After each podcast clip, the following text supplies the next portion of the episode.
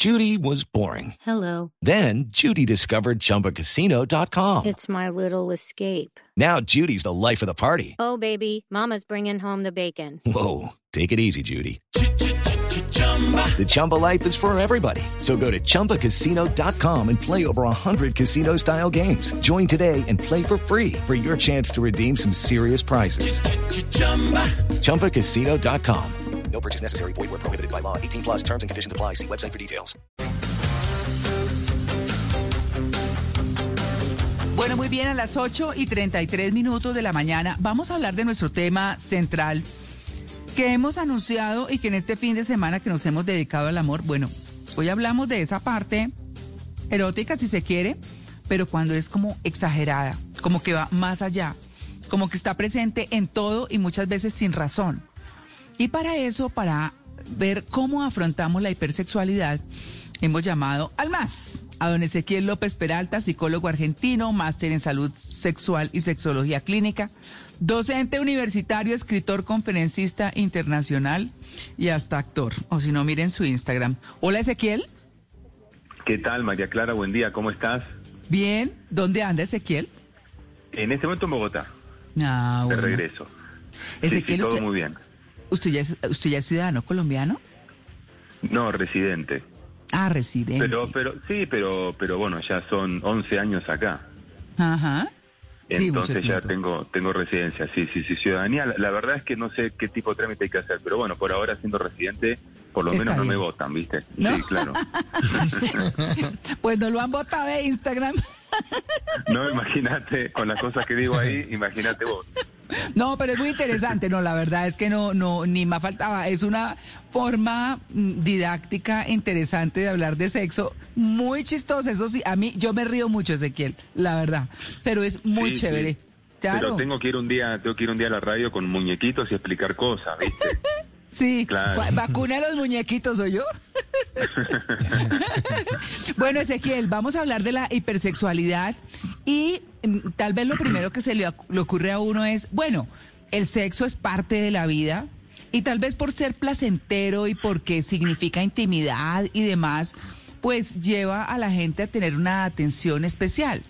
Pero cuando comienza a aparecer en escenarios donde no toca, pues es donde uno dice, o es como, o, o- o se ve ya exagerado, dice uno, bueno, ¿y esto aquí qué? ¿Cuál es, Sí. cuál es el punto en el que el sexo se lleva hasta lo normal y cuándo se empieza a exagerar? Bueno, eh, ahí está el punto de lo que de lo que llamamos hipersexualidad, que es un poco entiendo el título del, del, del tema de hoy como tal. Hipersexualidad también se entiende como adicción sexual, en el hombre se le suele llamar eh, satiriasis y en la mujer ninfomanía, ¿no? Eh, un término al- algo controvertido y hay muchas discusiones en este momento de diferentes escuelas de científicos del mundo este, con respecto a, a la cuestión, pero bueno, básicamente es eh, la, la pérdida de control del impulso sexual. Es decir, una cosa es que una, que una persona tenga eh, un deseo sexual alto, es decir, que uno diga, por ejemplo, bueno, yo quisiera tener relaciones, no sé, todos los días, este, o eh, autoestimularme todos los días, eh, pienso bastante en el sexo y demás, pero ya el tema se te pierde de control cuando te empieza a afectar en tu vida cotidiana, cuando ya, por ejemplo, la falta de una práctica sexual frecuente te genera ansiedad, eh, no podés dormir o diferentes síntomas de ansiedad que son como, como, como muy, muy, molestos para la persona. Y cuando entras en comportamientos ya más específicos como la adicción a la pornografía, la adicción a la masturbación, este, la adicción a cierto tipo de prácticas sexuales particulares, que además como toda adicción se va dando una suerte de acostumbramiento al estímulo sexual en donde necesitas cada vez hacer cosas más extravagantes y podés terminar en situaciones realmente complejas, ¿no? Entonces, básicamente la hipersexualidad es eso, cuando sentís que tenés un impulso sexual muy alto que no podés controlar, sino que te controla vos y que en vez de provocarte placer ya te empieza a provocar sentimientos de culpa, depresión, ansiedad y muchas situaciones más que son, te diría, dignas de tratamiento, ¿no? Mm. Claro. Bueno, ¿cuál es esa fina línea entre una vida sexual activa o sea, cuando la gente, porque usted acaba de describir algunos de los puntos, pero cuando una persona dice, necesito un especialista, o que además de esa ansiedad y eso que usted está mencionando, ¿cuál es el punto? Porque hay gente que es muy activa sexualmente y bueno, bien, o sea, no pasa nada, pero, pero ¿cuándo, ¿cuándo empieza a romperse esa fina línea? Mira, el, el punto fundamental es lo que te decía, la, la, la, sensación de control o de pérdida de control, pero te lo voy a decir con, con un ejemplo, ¿no? Eh, vamos a suponer que yo estoy en, que yo estoy en mi trabajo eh, y, y, estoy pensando por X o tal motivo estoy pensando mucho en el sexo y pero digo bueno listo no no no pasa nada sigo trabajando hago mis cosas cuando llegue a mi casa veré qué hago o sea eh, cada uno verá si tenés pareja si no tenés pareja Mm. este, una masturbación, si llamas a alguna amiga, un amigo, no sé, pero es como que podés, podés postergar, podés esperar. Y eso no te genera una ansiedad. Tenés el deseo, pero no tenés como una ansiedad de que es una situación molesta. En cambio, la persona adicta tiene que suspender literalmente lo que está haciendo y hacer algo con su impulso sexual. Por ejemplo, ver pornografía, masturbarse, eh, acceder a la prostitución.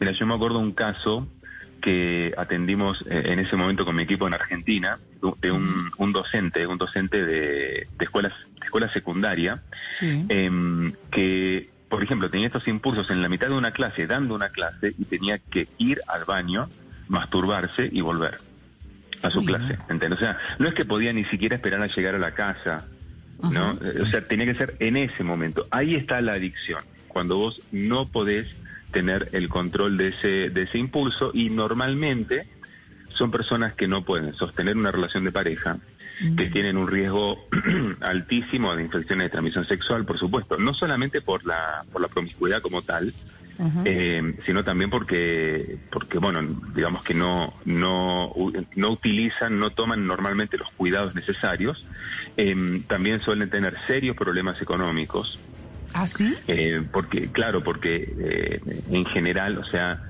es, es difícil que puedas, que puedas sostener una hipersexualidad, sobre todo cuando tu necesidad es estar con alguien eh, y tener mucha variedad de parejas y terminan cayendo en la prostitución.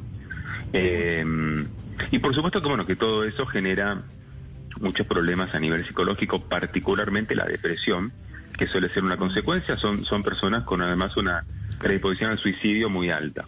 Ay, no, pero eso, eso suena fatal, ¿no? Claro. No, no, es terrible. No, es terrible, es terrible. Y te digo una cosa, las estadísticas, si bien son em, más bajas que en comparación, mira, por ejemplo, un, em, si hablamos de eyaculación precoz, las estadísticas van del 15 al 30% de, de los hombres. Y si hablamos de disfunción eréctil, bueno, depende mucho de la edad, pero es una estadística algo similar. Si hablamos de anorgasmia femenina, 20-22% de mujeres, bajo deseo sexual 30, 40, 45%, te, te digo así números generales. Pero en, en, este caso, por ejemplo, las estadísticas en Estados Unidos de Carnes, que es el, el científico que más ha estudiado la adicción sexual, sí. él encontró en Estados Unidos del 3 al 6% de personas con adicción sexual, que uno dice, bueno, en comparación con la eyaculación precoz, por ejemplo, es mucho menor, pero vos te pones a pensar la cantidad de miles o de millones de personas que la padecen, es un problema de salud pública y los efectos pues son devastadores para un ser humano. Y precisamente hablando de esto, Ezequiel, buenos días primero, ¿es posible que vivamos en una sociedad que incita constantemente al sexo, incluso a los más jóvenes? Es decir, si vemos televisión, hay incitación al sexo, si se escucha música, hay incitación, incitación al sexo, incluso si uno va donde un comediante, un stand-up comedy, también hay incitación al sexo, chistes de doble sentido. En todos los contextos sí. se habla de sexo y además se habla como si fuera cualquier cosa, ¿no? Como si fuera comer pan. Entonces, ¿puede ser que estamos en una sociedad que incita constantemente al sexo y de manera irresponsable? Sí, sí. Yo creo igual, te digo una cosa. Yo pienso que se debería hablar de sexualidad como, como de comer pan o como de ver llover. O sea, yo pienso, es mi punto de vista, pero de sexualidad. O sea, yo te hablo de educación sexual. Siempre soy claro. una persona, siempre fui una persona que defendió el diálogo sobre sexualidad en todos los entornos, en medio de comunicación, como estamos haciéndolo ahora, en este, por supuesto, en entorno familiar, en entorno de pareja, ¿no?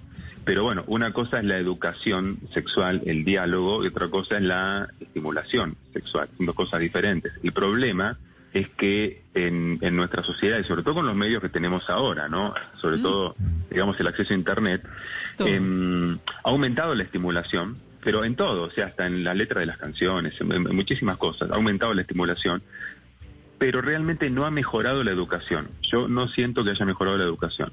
Eh, realmente creo que nos falta muchísimo todavía avanzar en ese tema, y no solo, no solo desde, el punto de vista formal de, los colegios, inclusive las universidades y demás, este, sino también instalar el tema de manera pública de otra manera, de manera más, más educativa y digamos más integral. Entonces, ¿qué pasa? Sobre todo las, las personas más jóvenes que están como en formación tienen el, el estímulo, pero no saben cómo canalizarlo.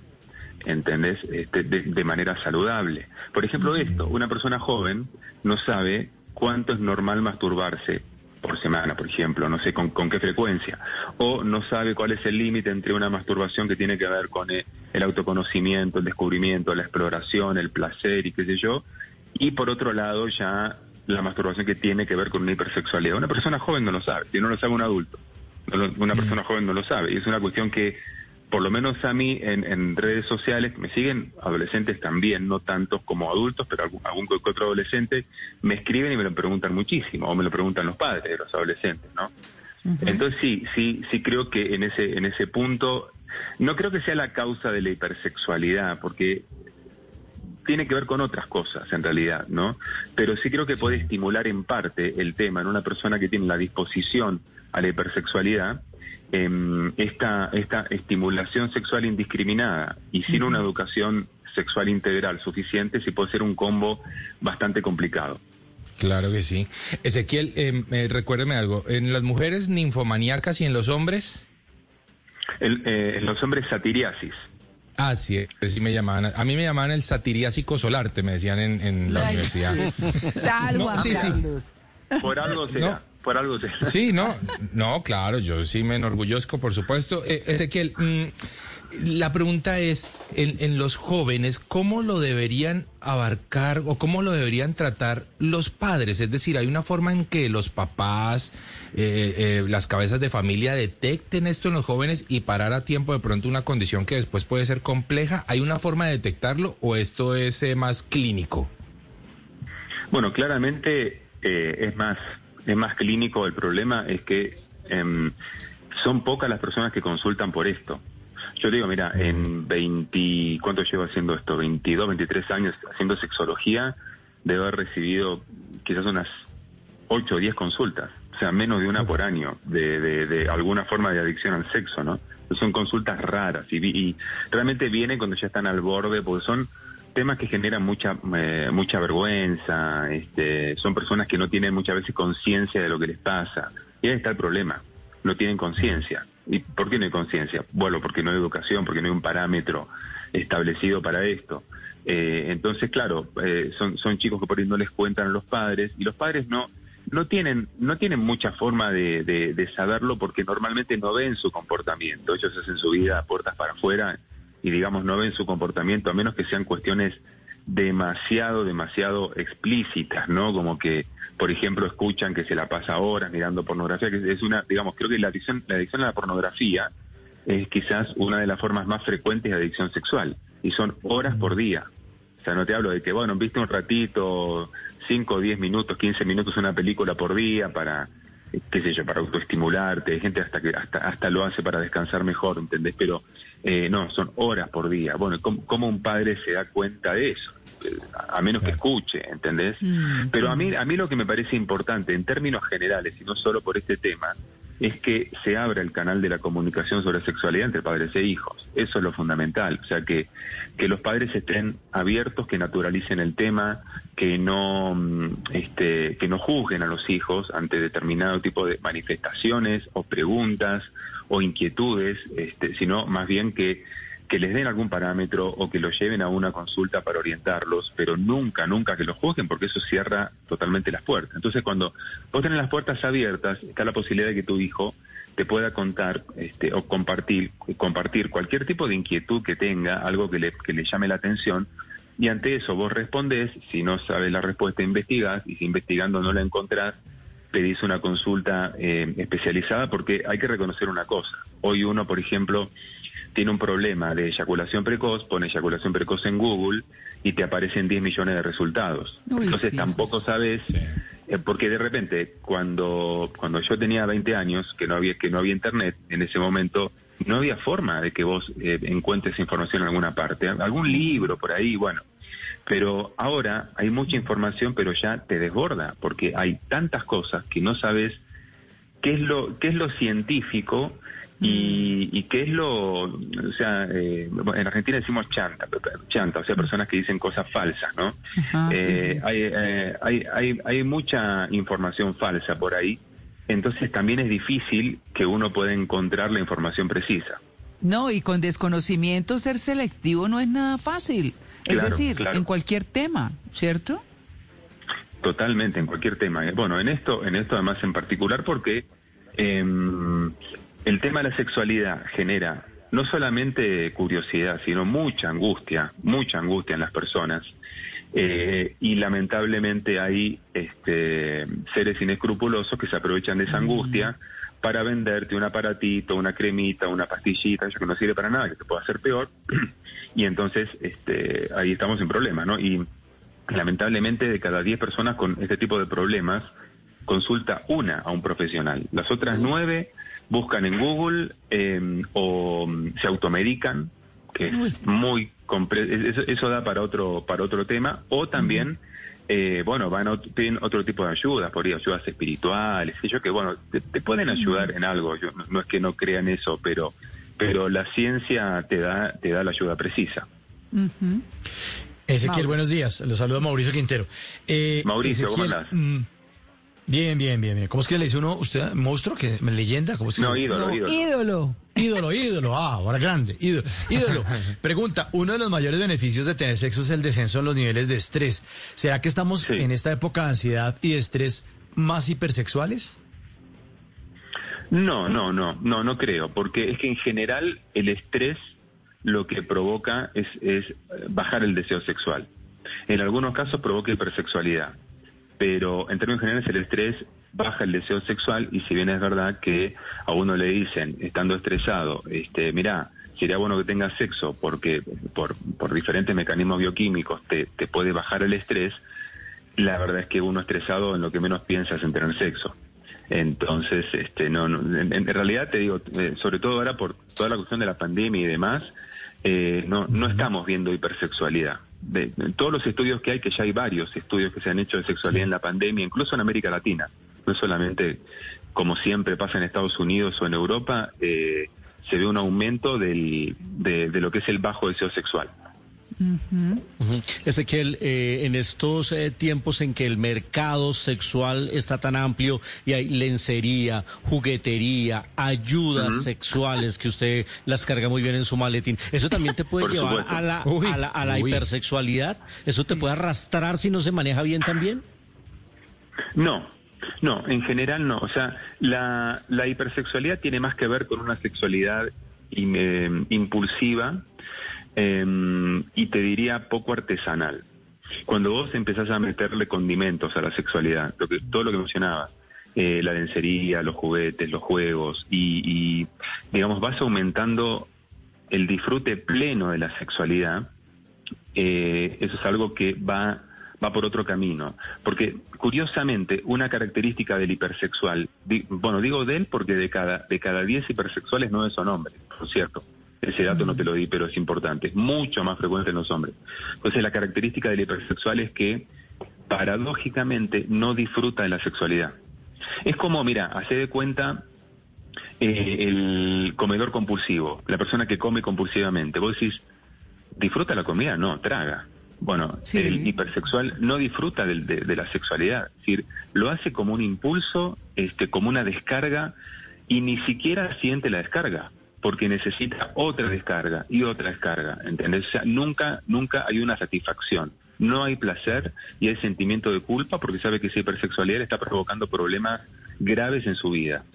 Este, entonces, eh, claramente el erotismo es una línea que va por otro lado. O sea, pues el erotismo tiene que ver con el placer, con el disfrute, con la creatividad, con, con este generar escenarios nuevos con, con, con tu pareja, ¿entendés? Entonces, es, es realmente algo, eh, algo que, que, está muy relacionado con el placer. La hipersexualidad no está relacionada con el placer. Y es, es algo contraintuitivo, porque lo que la mayoría de las personas piensan es que una persona hipersexual, eh, digamos, quizás tenga una vida de porquería, pero bueno, pero por lo menos tiene el sexo que disfruta mucho, ¿no? Ni siquiera, ni siquiera disfruta del sexo.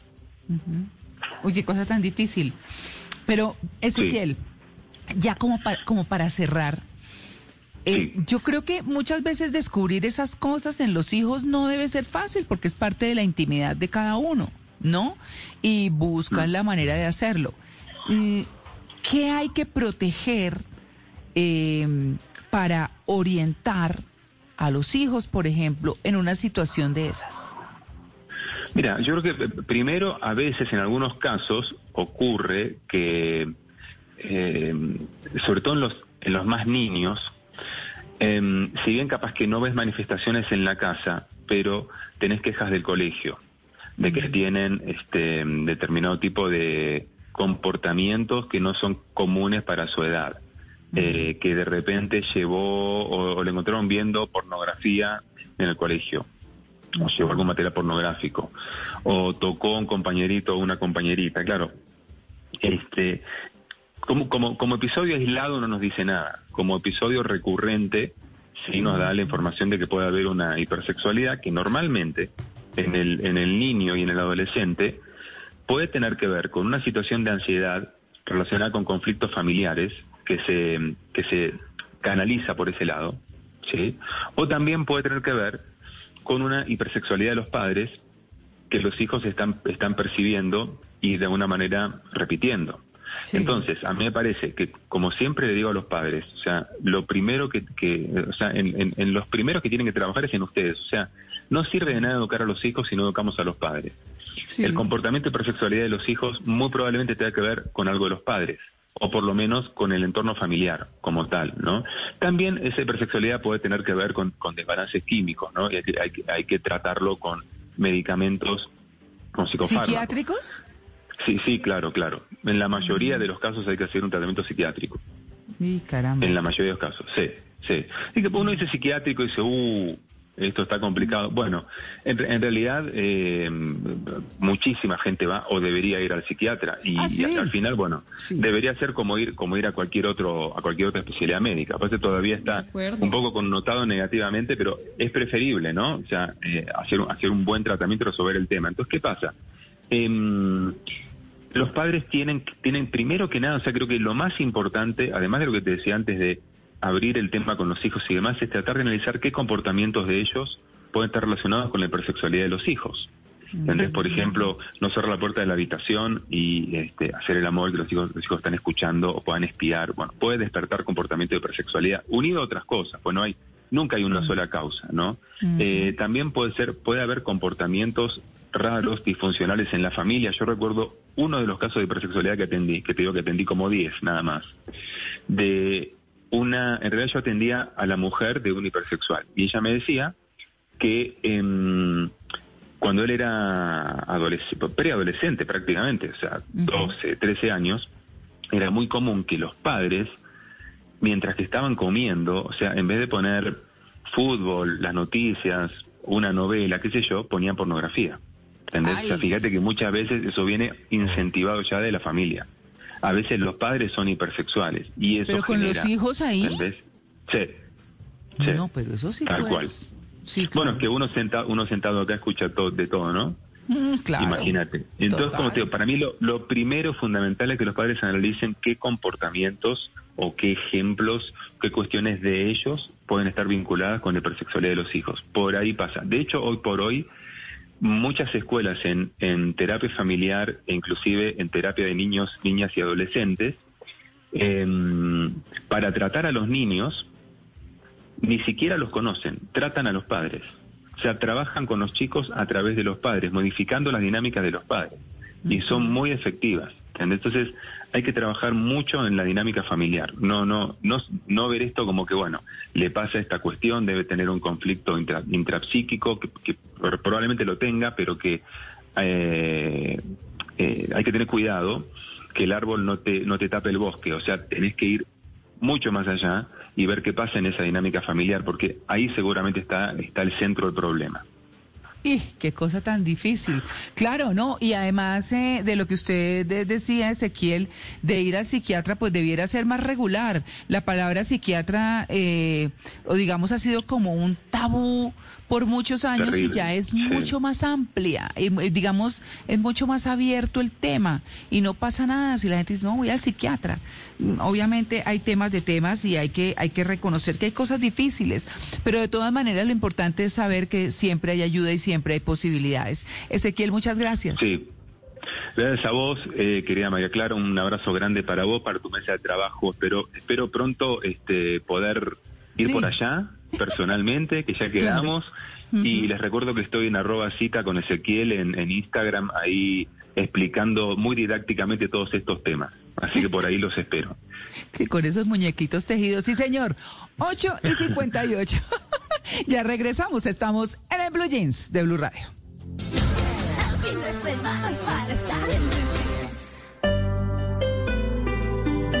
Is Ryan here and I have a question for you. What do you do when you win?